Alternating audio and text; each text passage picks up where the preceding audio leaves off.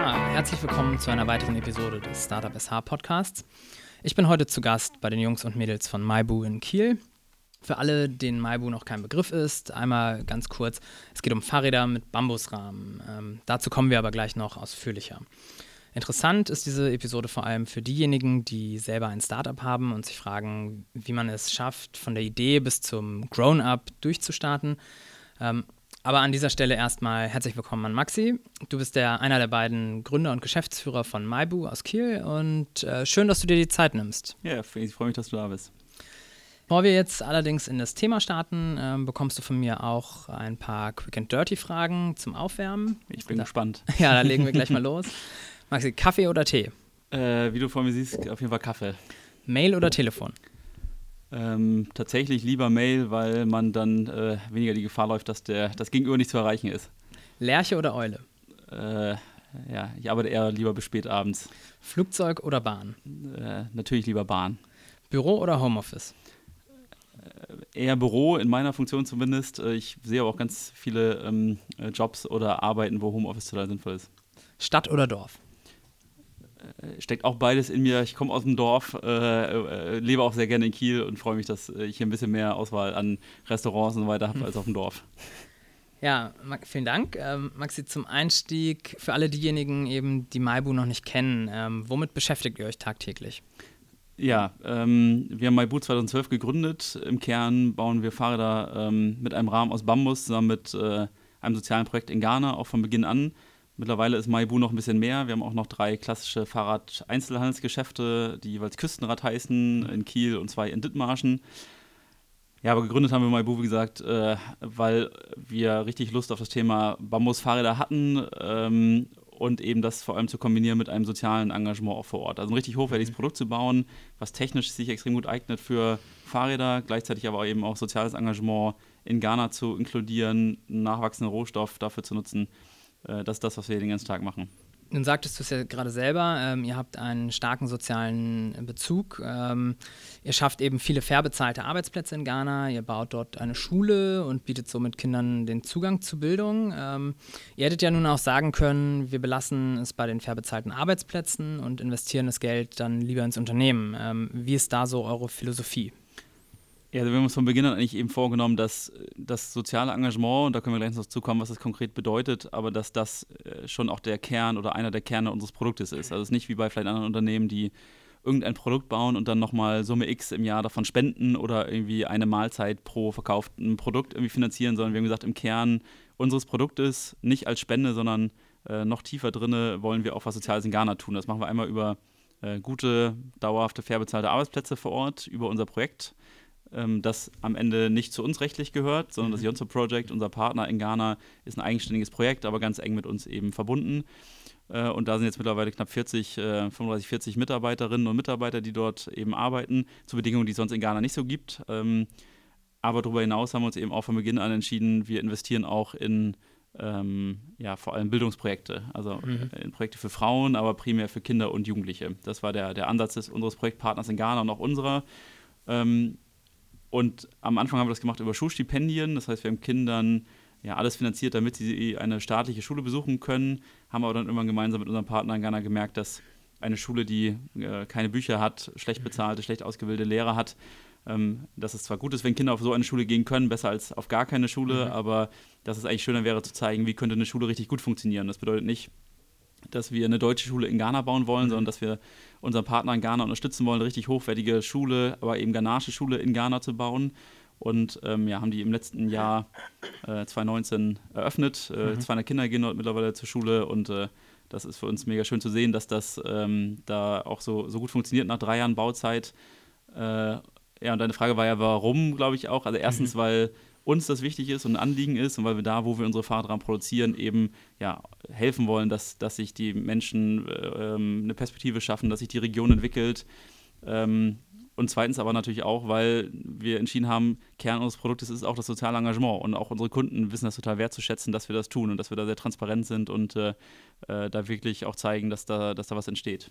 Lass uns doch aber noch mal ein paar Schritte zurückblicken. Also bei euch begann die Reise bereits vor acht Jahren, nämlich in 2012. Wie ging das so überhaupt los? Ja, der Start war 2012. Äh, Jonas und ich waren damals 19 und 20, glaube ich, und haben in Kiel an der CRU BWL studiert, ganz klassisch. Jonas kam aus Hannover nach Kiel, ich kam aus Dithmarschen nach Kiel und wir haben uns ähm, schon vor dem Studium bei zwei Wohnungsbesichtigungen an einem Tag getroffen hier in Kiel und sind da in Kontakt gekommen, haben dann äh, gemerkt, wir studieren das Gleiche und sind äh, danach in Kontakt geblieben und haben äh, immer wieder ähm, uns darüber ausgetauscht, was für Unternehmen könnte man gründen, ähm, bei mir war das schon, glaube ich, seit der Jugend der Plan, äh, eigenständig was zu machen. Ich war auch während des, des Abis schon äh, selbstständig, hatte einen kleinen Ebay-Shop, habe da so meinen, äh, die ersten 100 und ein paar tausend Euro verdient, die mhm. am Ende auch zum Start in Maibu geflossen sind. Aber äh, das war immer mein, mein großes Ziel. Ich wollte was Eigenständiges, was Selbstständiges machen. Und ich wollte das aber auch immer kombinieren mit was, äh, was einen anderen Mehrwert als nur Geld verdienen schafft. Das war die Zeit, wo äh, vielleicht der klassische Weg gewesen wäre, wir bauen irgendeine App, äh, und äh, bauen die drei Jahre auf und verkaufen die dann. Ja. Das war aber nie das, was, wonach wir gesucht haben. Und wir haben uns dann immer wieder ausgetauscht, haben dann verschiedene Ideen hin und her geworfen und irgendwann kam, ähm, das war Sommer 2012, ein Foto von Niklas, äh, ein Kumpel, den ich aus der Schule kenne, mhm. aus Ghana, der damals ein Jahr dort verbracht hat in einem ähm, ja, Malaria-Aufklärungsprojekt in Zentral-Ghana und äh, der ein Bild geschickt hat von einem Fahrrad aus Bambus, was äh, ein Einheimischer in Ghana ähm, ja, sich aufgebaut hat in Handarbeit aus dem Bambus, der da eben in riesigen Mengen wächst. Mhm. Und das war irgendwie der Startpunkt. Jonas und ich hatten keine Ahnung von Fahrrädern damals, keine Ahnung von Ghana, keine Ahnung von, ähm, von Bambus. Aber wir fanden diese Idee einfach spannend. Wir wussten auch nicht, mhm. wie weit das gehen kann, wie viel Potenzial da drin steckt, aber wir wussten, das interessiert uns erstmal. Und äh, ähm, einmal, weil es, glaube ich, diesen internationalen Kontext auch hatte. Also wir fanden es total spannend, dass man da ein Produkt in, in ja, Ghana bauen kann, äh, das dann in Europa und auch darüber hinaus ähm, äh, verkaufen kann. Ähm, aber auch, weil wir gleich gesehen haben, dass es ein Produkt, was in die Zeit passt, was ähm, eben einen sozialen Mehrwert bietet, was aber auch eben irgendwie so ein handgefertigtes, schönes Produkt ist, was Leute auch wieder wertschätzen. Also was mhm. ich auch bei anderen Produkten bei mir sehe, man will wieder wissen oder wir wollen wieder wissen, wo werden Produkte gebaut, unter welchen Bedingungen werden sie gebaut. Mhm. Das Thema Fahrrad und E-Bikes ist ein Riesenthema in den letzten Jahren. Das haben wir damals auch schon abgesehen, dass mhm. das ein, ein, Trendthema wird auf jeden Fall. Ähm, und deshalb haben wir entschieden, wir, wir äh, schauen uns das mal konkreter an, wie viel Potenzial das Ganze hat. Haben dann angefangen zu recherchieren, haben geguckt, was kann Bambus überhaupt, für welche Produkte eignet sich Bambus. Äh, wurde Bambus schon mal für Fahrräder genutzt und haben gesehen, ja, wir sind nicht die Ersten, die auf das, äh, die, die ein Bambusfahrrad, wir sind nicht die Erfinder des Bambusfahrrads, kann man sagen, aber ähm, es gab noch nie ein Unternehmen, was ein Bambusfahrrad zur Marktreife gebracht hat, sodass es auch als Unternehmen gut funktioniert. Mhm. Die ersten Bambusräder gab es schon ähm, 1890, 1895 irgendwo in dem Zeitraum wurden die gebaut, aber haben sich eben nie durchgesetzt und ähm, ja, wir haben bei der Recherche festgestellt, dass Bambus eben extrem viel Potenzial auch in technischer Hinsicht bietet für Fahrradrahmen, ähm, dass es eben extrem ökologischer Rohstoff auch ist. Ähm, und ähm, sind, haben dann eines Abends nach zwei, drei Monaten mal mit einem Professor von der Columbia University in New York geskypt. Äh, der hatte sich in Ghana im Thema Bambus und auch so Bambusfahrräder engagiert. Da ist nichts draus geworden, aber der hatte so erste Erfahrungen da gesammelt. Der hat uns einen Tipp gegeben, ähm, dass ein Schweizer in Shanghai Fahrräder aus Bambus äh, probiert für den chinesischen Markt zu bauen. Äh, der macht jetzt mittlerweile auch was anderes, aber der wiederum hatte dann den Tipp, dass es ein Projekt in Ghana gibt. Also schließt hier der Kreis, ja. beginnen in Ghana über die USA, China zurück nach, nach Ghana. Äh, und der hat uns den Kontakt zum Yonso Project gegeben, die äh, damals in, eine, auch schon eine NGO waren, komplett äh, spendenfinanziert waren und sich schon damit beschäftigt hatten, wie könnte man aus Bambus generell Produkte bauen. Und zu dem Zeitpunkt kamen wir zum Yonso Project, seitdem sind die unser Partner. Springen wir jetzt mal zu, wieder also zur Entwicklung von Maibu. Ähm, Stichwort Förderung und Gründungsunterstützung. Ähm, habt ihr da in irgendeiner Form etwas genießen können? Ähm, nee, tatsächlich nicht. Wir haben, mhm. also damals gab es Exist. Äh, ähm, das hat aber für uns nicht funktioniert, beziehungsweise wurde uns abgeraten, äh, uns da mhm. überhaupt zu bewerben.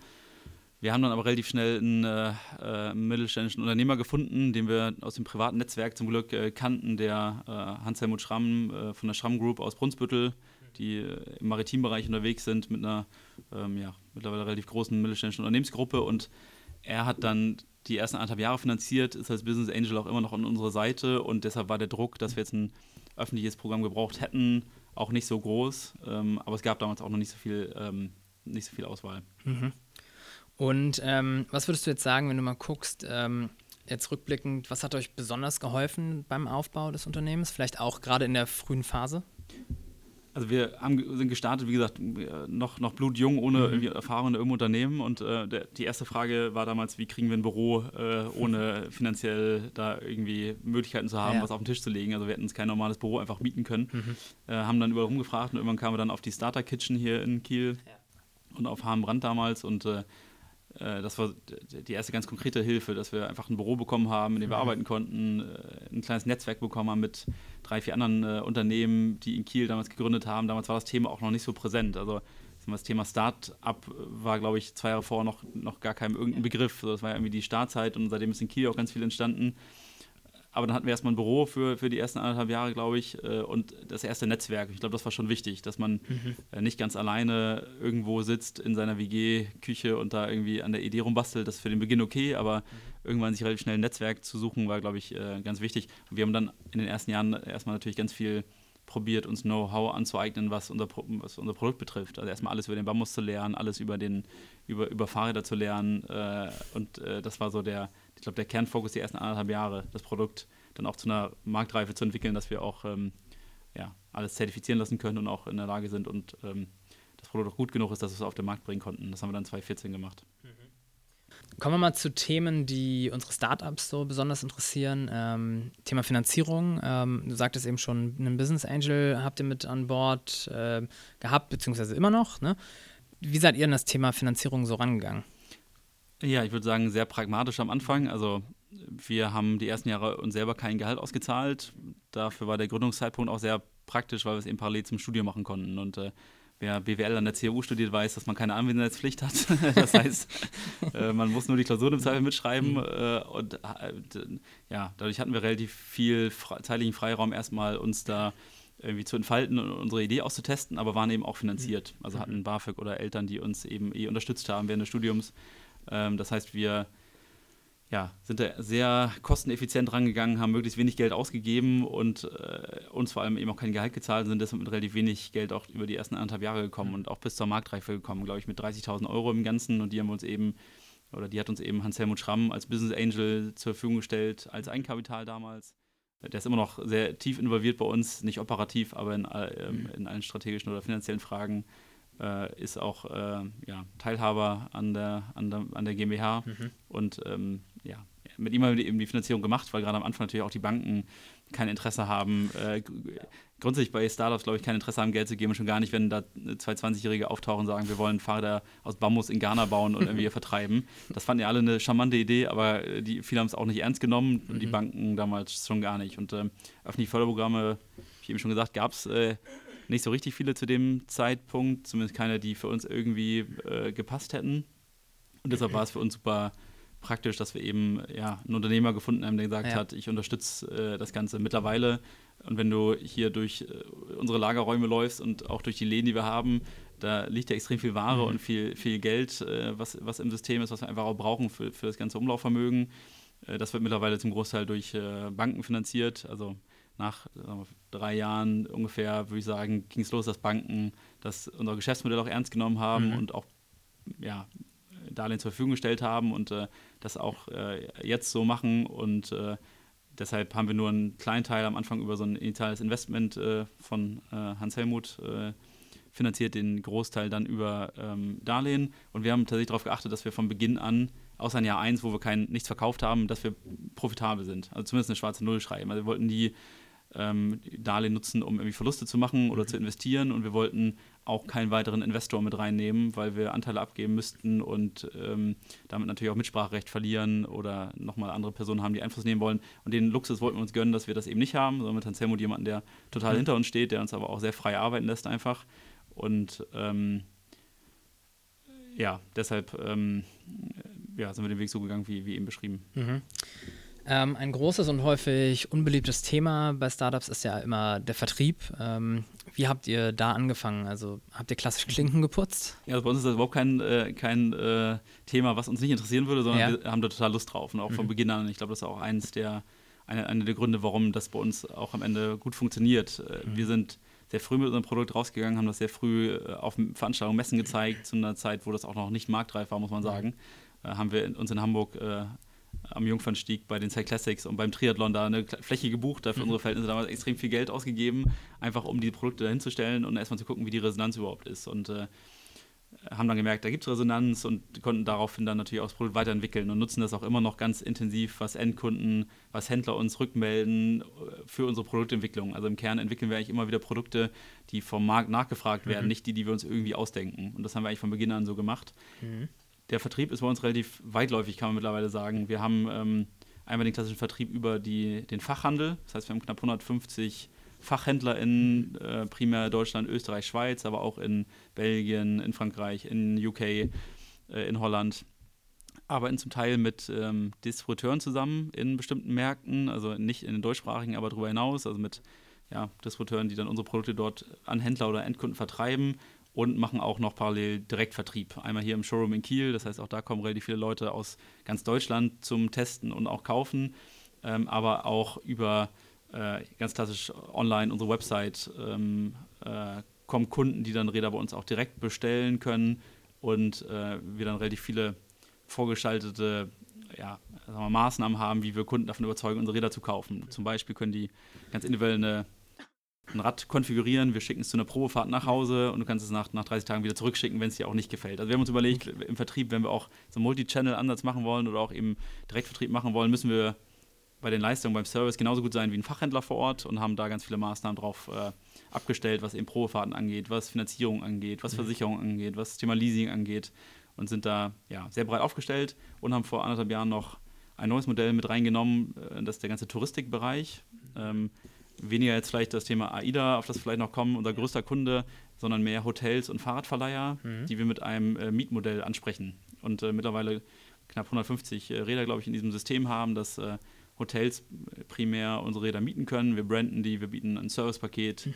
äh, mit äh, Wartung, Reparatur, Verschleiß, Diebstahl und ähm, ähm, bekommen die Räder nach ein paar Jahren zurück und äh, vermarkten sie dann als Gebrauchträder.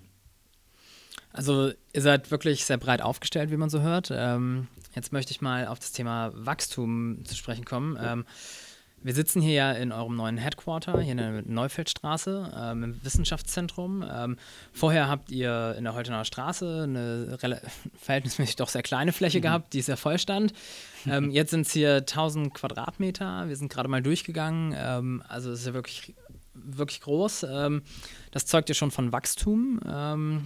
Ähm, seid ihr derzeit so stark am Wachsen oder habt ihr schon in die Zukunft geguckt? ja. Ja, also wir sind eigentlich von Beginn an äh, mhm. Äh, stark gewachsen, zumindest prozentual. Am Anfang ist das mhm. natürlich auf einer kleinen Basis, äh, sind auch 100% Wachstum nicht so viel. Also wir sind, glaube ich, in 2014 mit ich, 80 Rädern angefangen oder sowas und dann ging es auf 150, dann haben wir auf 250 und äh, mittlerweile für 2020 planen wir knapp äh, no, zwischen 900 und 1000 Rädern. Ich muss ja sagen, wir sind ja schon im Premium-Segment unterwegs, das heißt, brauchen jetzt keine unfassbar großen Mengen, müssen jetzt nicht 100.000 äh, Räder in den nächsten. Jahren schaffen, sondern haben darauf geachtet, dass wir, dass wir eben sehr hohe Qualität liefern, dann auch zu einem Preis, der es uns erlaubt, dass wir keine unfassbar großen Mengen, sondern mit 900 mhm. bis 1000 Rädern eben sehr gut, gut äh, wirtschaften können.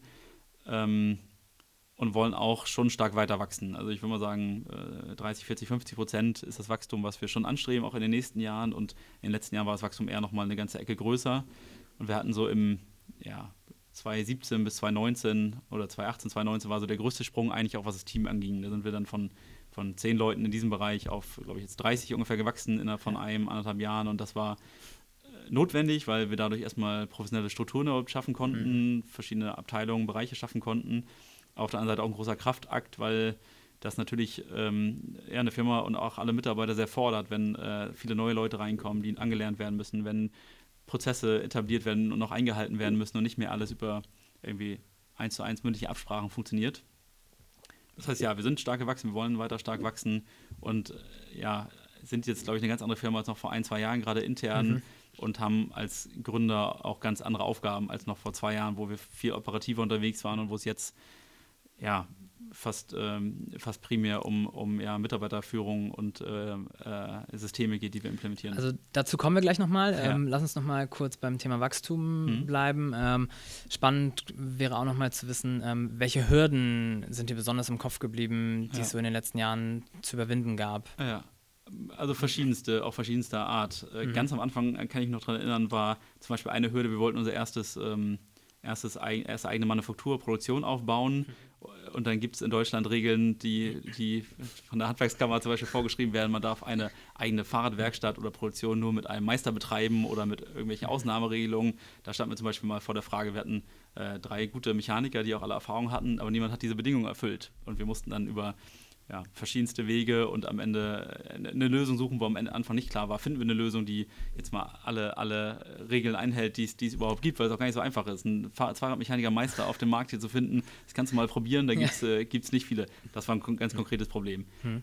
Das Thema Finanzierung ist bei einer Firma wie uns immer ein Thema, weil ja, wie gesagt, wir keinen weiteren Investor reinnehmen wollten, wir aber auch stark wachsen wollten. Und wenn man das nur mit Banken macht, dann äh, gibt es irgendwann den Punkt, wo, wo, wo es da einfach Grenzen gibt mhm. und man dann irgendwann anfangen muss, Eigenkapital zu bilden über, über, über die Erlöse, die man selber hat. Und das in Kombination, da muss man immer einen guten Mittelweg finden, dass man Wachstum sicherstellen kann, gleichzeitig genug Geld verdient, dass man, dass man das Wachstum finanzieren kann. Mhm. Ähm, das heißt, da, das war immer ein Thema der letzten Jahre, was wir am Ende aber mit unseren Bank Partner, Banken gut gelöst haben, aber trotzdem immer ein Thema, was, was ähm, ja, ich würde nicht sagen, keine Hürde oder ein Problem ist, aber was zumindest äh, ein Thema ist, mit dem man sich sehr intensiv befassen muss, damit das gut funktioniert.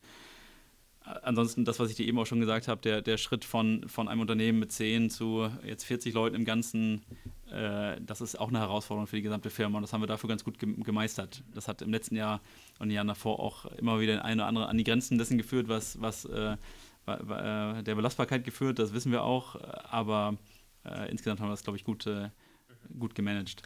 Und würdest du sagen, es gab irgendwie so einen Punkt, an dem du festgestellt hast, krass, jetzt auf einmal geht das, geht Maibu total durch die Decke. Ähm, Gab es da so eine Initialzündung, die dir im Kopf geblieben ist?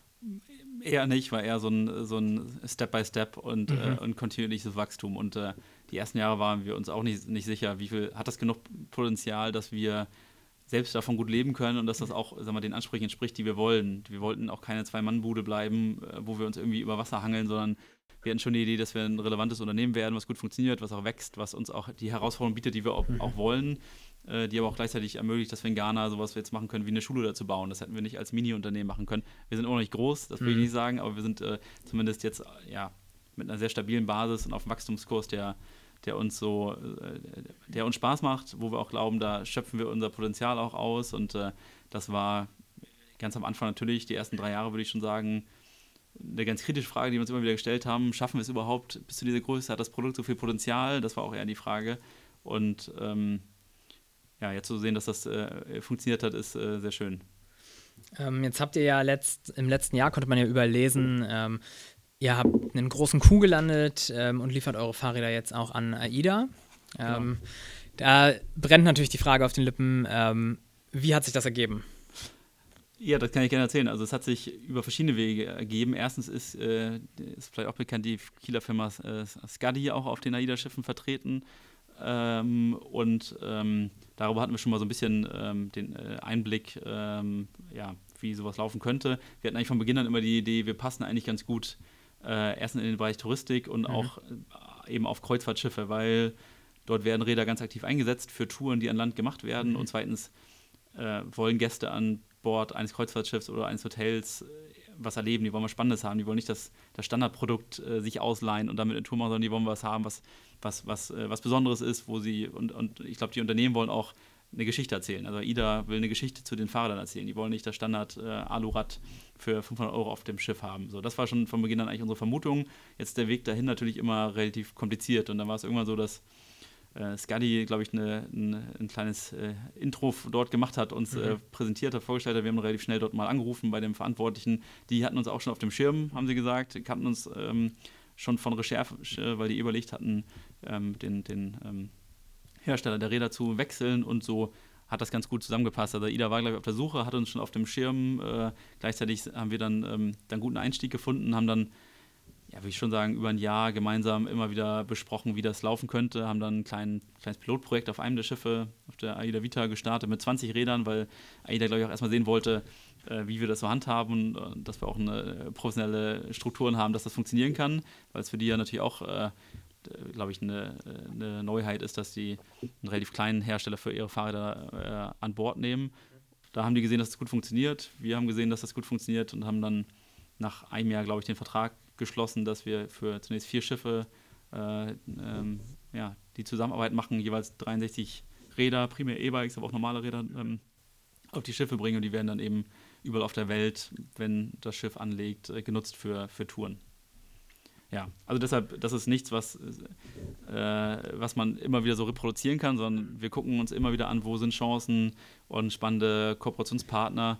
Dann wir nehmen neben AIDA ja auch noch viele weitere, also machen mit äh, Rittersport was zusammen, mit Völkel was zusammen, äh, ähm, äh, mit äh, VD. Äh, also haben, wir gucken da immer, wo sind spannende Partner, die irgendwie zu uns passen könnten oder bei denen unser Produkt gut eingesetzt wäre und, und probieren dann, ja, am besten natürlich über persönliche mhm. Kontakte, mhm. über äh, das Netzwerk oder sonst aber auch ganz viel initiativ daran zu gehen. Du hast ja vorhin auch gefragt, haben wir beim Vertrieb viel Klinken geputzt? Ja, auf jeden Fall, das haben wir immer wieder gemacht und machen wir auch immer noch. Also ja. wir haben ganz am Anfang Listen gemacht mit ähm, allen Fahrradhändlern, die man irgendwie finden konnte in einer Stadt. Sagen wir, mit München gibt es 100 Fahrradhändler vielleicht. Mhm. Dann haben wir eine Liste gemacht mit 100 Fahrradhändlern, haben den allen eine E-Mail geschrieben, haben den allen einen Brief geschrieben, alle angerufen, auch mehrmals alle, die wollten, irgendwie besucht und äh, so funktioniert es. Das funktioniert nur über Klinkenputzen und ja, von klein zu größer werden. Und auch jetzt ist es noch so, dass wir ja, fünf, sechs Leute haben im Unternehmen, die den ganzen Winter, Herbst, äh, Frühjahr nur unterwegs sind, Händler besuchen und ja, eigentlich im wahrsten Sinne des Wortes Klinken putzen. Nun gibt es euch ja schon acht Jahre und ihr seid mittlerweile so um und bei 40 Personen hier. Ähm, fühlt ihr euch noch als Startup oder seid ihr da mittlerweile raus? Ich glaube, wir sind in so einer Zwischenposition. Also mhm. ich merke schon, habe ich auch eben beschrieben, die Veränderungen, die sich in den letzten Jahren da vollzogen haben und wir sind ja nicht mehr das äh, Drei-Mann-Team, was da irgendwie ganz frei an jeder Ecke rumwerkelt, sondern sind schon ein Unternehmen geworden, wo es jetzt Strukturen gibt, wo es äh, Abläufe, Prozesse gibt, wo es Abteilungen gibt wir sind aber, glaube ich, auch lange noch nicht oder wollen es auch noch nicht ein richtig, richtig etabliertes Unternehmen mhm. äh, mit Prozessen, die jetzt seit 100 Jahren identisch sind, sondern mhm. wir probieren, eh, oder ich glaube, für das Wachstum, was wir haben, ist es äh, unabdingbar, dass wir, dass wir uns ähm, Prozesse schaffen und Abteilungen schaffen und so weiter und dass wir uns äh, ja dann auch an Strukturen bedienen, die eher klassische konventionelle Unternehmen vielleicht, äh, vielleicht haben. Wir wollen aber auf jeden Fall uns diese Agilität und Dynamik und äh, ja auch diesen kundenzentrierten Fokus, den man, glaube ich, als Startup auch haben muss, damit man sich überhaupt durchsetzt, behalten und äh, in ja, jetzt eine größere Organisation überführen. Ich glaube, das schaffen wir auch ganz gut. Mhm. Und das ist aber nicht für jeden auch immer einfach, diesen äh, Mittelweg äh, dann hinzukriegen, eben zu sagen, wir brauchen Strukturen und Prozesse. Gleichzeitig brauchen wir auch diese Schnelligkeit und Agilität und Dyna Dynamik, weil das in manchen Punkten sich auch widerspricht. Und wir probieren es trotzdem ähm, in einen Einklang zu bringen und das, äh, das hinzukriegen. Mhm. Und Gab es da so einen, auch so einen Punkt, wo du, an dem du gemerkt hast, hey, vielleicht sind wir jetzt rausge so ein bisschen schon rausgewachsen aus dem Start-up-Dasein? Ähm ja, tatsächlich mit dem Umzug hierher. Also ja. von äh, 300 Quadratmetern auf, auf jetzt fast 1000. Ja. Das war schon der Punkt, wo wir es gemerkt haben. Also drüben war es noch so, da gab es da gab's, äh, einen Haufen mit Montageständern, da haben fünf, sechs Mont Monteure dran montiert. Wir haben am Ende mit drei Leuten aus dem Management-Team in der Küche gesessen, da haben die Vertrieb gemacht, drei haben im Showroom gesessen und drei im Besprechungsraum und das war noch so ein bisschen diese Atmosphäre äh, des Startups, wie man es vielleicht beschreiben würde. So. Und äh, mit dem Umzug hierher, glaube ich, äh, ist das, war das erstmal das Gefühl, okay, wir sind jetzt äh, zumindest in so einer Zwischenstufe und nicht mehr ganz Startup, nicht mehr, noch nicht ganz etabliert, äh, aber irgendwo dazwischen. Ja. Ähm, jetzt sieht man ja immer wieder oder immer vermehrt Startups aus dem Boden sprießen, die eben auch einen sozialen und nachhaltigen Impact haben oder haben wollen. Ähm, kannst du vielleicht aus deiner Erfahrung so ein bisschen was dazu sagen, ähm, wie sich das so entwickelt hat oder ein, deine Vermutung, warum das so ist? Ja, das ist eine spannende Frage. Also habe ja vorhin schon gesagt, als wir in Kiel gegründet haben, gab es noch nicht so viele andere Unternehmen und auch, glaube ich, mhm. noch nicht so viele, die in diesem sozial nachhaltigen Bereich unterwegs waren. Ich glaube, grundsätzlich hat sich in den letzten Jahren ja schon so ein bisschen so eine Bewusstseinsänderung gerade in unserer Generation vollzogen, dass uns eben wieder wichtig ist, also wo kommt mein Produkt her und ist es fair hergestellt? Äh, ist das ökologisch vernünftig, wie dieses Unternehmen oder ein Unternehmen sein Produkt herstellt? Und daraus, glaube ich, leitet sich dann natürlich auch, auch ab, dass es junge Leute gibt, die sich vornehmen, das besser zu machen als etablierte Unternehmen, weil die Generationen vor uns eher ja Unternehmen gebaut haben, die vielleicht profitorientiert waren oder die da oder die auch einfach irgendwie effizienzorientiert waren, dass sie gesagt haben, wir bauen Produkte so günstig wie möglich oder wie auch immer, was vielleicht für bestimmte Zeiten auch okay war, aber unsere Generation sieht das ja ein bisschen anders und probiert auch einen Einfluss zu nehmen und das anders zu machen ich glaube, das ist der Grund, warum es immer mehr Unternehmen gibt, die auch sozial, ökologisch nachhaltiger sind. Ich glaube, auch für Kiel ist das eine mega Chance, sich so zu positionieren. Also aus bestimmten Gründen ja eher dann, sag mal, privat oder privatwirtschaftlich entstanden, ja gar nicht so als Strategie von oben, hat sich ja in Kiel ganz viel ergeben, was in diesem Bereich ähm, äh, angesiedelt ist, also mit der alten Mu und mit vielen anderen Unternehmen neben uns, die einen ähnlichen Fokus haben oder auch Projekten oder mit UIDU an der, an der Uni, wo wir auch teilgenommen haben damals. Äh, und ich glaube, Kiel kann sich das, äh, könnte sich das sehr noch viel stärker auf die Fahne schreiben oder auch das Land Schleswig-Holstein, weil wir nie äh, der Hightech- oder Tech-Startup-Standort werden, äh, wie es vielleicht ähm, äh, Berlin oder auch Hamburg und, und mhm. natürlich das Silicon Valley oder Israel sind. Das werden wir hier, glaube ich, nicht werden. Und ich sehe auch immer mehr Unternehmen oder immer wieder Unternehmen, die parallel zu uns gegründet haben oder später, die dann irgendwann, wenn sie aus diesem Bereich kommen, einfach in, nach Hamburg gehen oder nach Berlin gehen, die nicht hier in Kiel bleiben, weil dafür auch die Bedingungen, glaube ich, nicht geschaffen sind, was Venture Capital angeht, was auch vielleicht Personal angeht. Und ich glaube, dass, äh, dass sich Politik und Stadt und Land das noch viel mehr als Alleinstellungsmerkmal auf die Fahne schreiben könnten für Kiel oder, oder auch für Schleswig-Holstein, mhm. weil es das so noch nicht so richtig gibt. Also zumindest äh, fällt mir keine andere Stadt oder wenige andere Orte ein, die, die sich richtig auf dieses Thema fokussiert haben. Und ich glaube, neben dem wirtschaftlichen Aspekt, der dazu führt, dass hier Arbeitsplätze geschaffen werden, hat das ja, ist das ja auch so ein Aspekt der Lebensqualität. Also wenn ich sehe, was, was da an Projekten entsteht in diesem Bereich, dann macht das ja einfach Spaß, in so einer Stadt zu wohnen, wo sowas äh, stattfindet. Was würdest du denn sagen, sind deiner Meinung nach die größten Herausforderungen für Social Startups? Ähm, und wenn es die gibt, ähm, wie könnte man die eben ja. bewerkstelligen? Also zu unserer Zeit war es ja so, da gab es äh, zum Beispiel gar keine Förderprogramme außer UWIDO dieser Art, aber da, da gab es äh, nicht so viel Geld. Ähm, und sowas wie Exist war damals zum Beispiel sowas, was nur für Tech-Startups war. Und äh, da, da fiel jemand, viel, viel Unternehmen wie wir, wo, wir, wo ich schon sagen würde, wir haben einen zumindest innovativen Ansatz, was unser Produkt angeht, auch nicht mal drunter. Das heißt, wenn es jetzt so ein Stipendium wie das des Landes ähm, äh, gibt, äh, wo so die erste Zeit mal finanziert wird, dann fallen da eben auch schon mal eher Social Startups drunter als, als früher. Das ist schon mal eine gute, äh, schon mal wichtig. Ich glaube, im Kern sollten sich Social Startups so definieren, dass sie eben auch ein Geschäftsmodell haben, was äh, betriebswirtschaftlich funktionieren kann. Das ist, glaube ich, das Wichtigste und das ist auch, war uns auch immer wichtig. Deshalb auch dieses Thema, wir wollten eigentlich von Beginn an profitabel sein und ich glaube auch, dass wir die Wirtschaft nur verändern werden, ähm, wenn wir es schaffen, das eben zusammenzubringen. Also nicht zu sagen, da gibt es die profitorientierten Unternehmen und da gibt es irgendwie die Social, weiß nicht, Startups oder Projekte, die müssen irgendwie dann unterstützt werden und gefördert werden und äh, können sich nie selber tragen das wird es auch immer geben, Projekte, und das ist auch gut, wenn die gefördert werden. Aber ich glaube, wenn wir im Kern die Wirtschaft verändern wollen, dann geht das nur über diese Kombination zu sagen, wir haben ein Produkt, das bauen wir unter möglichst ökologischen Bedingungen auf einem sozial fairen, nachhaltigen Weg und gleichzeitig mhm. schaffen es damit Geld zu verdienen. Und da würde ich eher sagen, sind alle Gründer natürlich auch andere Leute in Unternehmen gefordert, äh, das in, ein, in, ja, in, in, in, Kombination zu bringen. Und ich glaube, wir können da als kleines Unternehmen zeigen, dass das funktionieren kann und dass das sogar besser funktioniert, als wenn wir sagen würden, wir bauen unsere Bambusfahrräder in China in irgendeiner Werkhalle. Würdest du wieder etwas gründen und ähm, also vielleicht sogar parallel zu Maibu oder ist dafür überhaupt keine Zeit aktuell? Also ich würde jetzt sagen, wenn ich am Anfang meiner meine, meine Studiums wieder stünde, würde ich mhm. sagen, ja, auf jeden Fall wieder gründen, auch genau zu dem Zeitpunkt. Weil ein Unternehmen auch wie wir nie entstanden wäre, wenn wir Mitte 30 gegründet hätten. Das hätten wir uns damals nicht, dann, dann nicht leisten können mit Familie und so weiter. Äh, ich würde ja, auf jeden Fall immer wieder gründen, jetzt parallel zu Maibu, eigentlich glaube ich äh, aktuell eher nicht, weil wir eigentlich Maibu so als Plattform haben, dass wir für Maibu ganz viele neue Dinge praktisch gründen können. Mhm. Also wenn wir zum Beispiel drei Fahrradläden jetzt aufgebaut haben, dann ist das wie eine Neugründung, nur äh, ja, in dem Gesamtkontext Maibu und äh, wir können ganz, oder wir haben ein, ein Sortiment an Zubehör, nachhaltigen Fahrradzubehör zum Beispiel entwickelt für den Fachhandel. Das ist wie eine eigene Gründung, aber, aber für Maibu und äh, das ist, glaube ich, der Weg aktuell. Ich habe dir irgendwann schon mal beim Bier erzählt, äh, mein Traum irgendwann ist nochmal äh, äh, vielleicht mal Gastro eine Gastronomie zu haben oder irgendwas in dem Bereich zu machen. Vielleicht auch nur als, als, als Hobby nebenher irgendwann mal. Da hätte ich total Interesse dran. Ja. Und es gibt auch ganz viele andere Sachen, wo ich immer denke, da hätte ich auch Bock drauf, das mal zu machen. Aber wir haben, und das war auch eine bewusste Entscheidung, uns immer mal entschieden, wir fokussieren uns wirklich auf Maibu und wir fokussieren uns auch als Marke auf den, auf den Fahrradbereich. Das war uns damals auch wichtig. Also wir hätten ja auch Bambus-Marke werden können und alles mhm. aus Bambus machen können. Aber wir haben gesagt, nein, wir bauen Bambusfahrräder, aber sind eine Fahrradmarke und entwickeln uns eher da weiter. Und das ist auch der Fokus für die nächsten, nächsten mhm. Jahre. Und wir planen kein Exit, wir wollen die Firma nicht verkaufen, auch in den nächsten mhm. zehn Jahren nicht. Und äh, deshalb ist unser, unser Platz hier und wir können hier ganz viele neue Sachen, äh, spannende Sachen machen.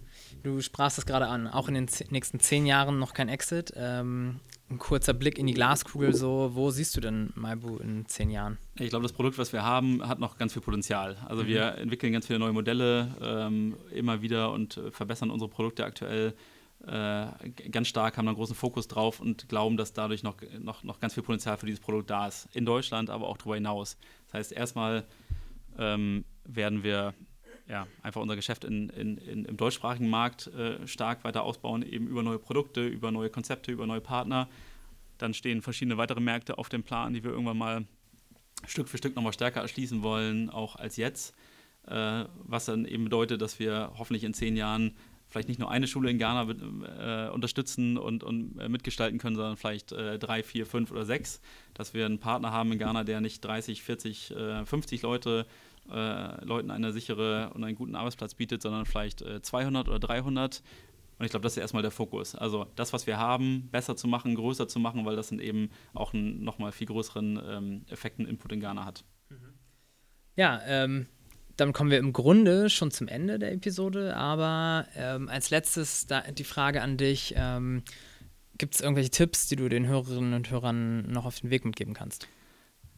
Ja, wenn ihr da draußen jetzt äh, äh, Gründer seid, Gründerin seid, würde ich sagen, ähm, schafft euch erstmal vor allem ein schnelles Netzwerk, schafft euch äh, Anschluss an Unternehmen, an Personen, die schon mal gegründet haben. Wenn ihr Interesse habt, meldet euch auch gerne bei uns. Äh, wenn ihr da draußen in der Politik oder in der Verwaltung unterwegs seid, dann würde ich sagen, äh, positioniert äh, Kiel oder Schleswig-Holstein nochmal viel stärker als Standort für sozial nachhaltige Unternehmen, weil davon gibt es hier viele und das ist ein wirkliches Alleinstellungsmerkmal, anders als ähm, zu sagen, wir sind der neue Hightech-Startup-Standort. Äh, ähm, das sind zwei Sachen, wo ich glaube, ähm, ja, dass es für Gründer wichtig ist, sich ein Netzwerk zu schaffen. Und ich glaube, für uns als, als äh, Stadt und Land, äh, glaube ich, können wir dann auch nochmal einen großen Mehrwert schaffen. Maxi, es hat mir großen Spaß gemacht. Ähm, vielen, vielen Dank für deine Zeit. Ähm, das war wirklich richtig gut. Ja, vielen Dank, schön, dass du da bist. Ja, danke. Wir werden im Nachgang nochmal ein bisschen quatschen. Ja. Ähm, liebe Hörerinnen und Hörer, äh, wir sind am Ende dieser wirklich interessanten Episode, finde ich. Ähm, vielen Dank, dass ihr reingehört habt und ich hoffe, dass ihr auch das nächste Mal wieder dabei seid. Bis dahin, macht's gut. Tschüss.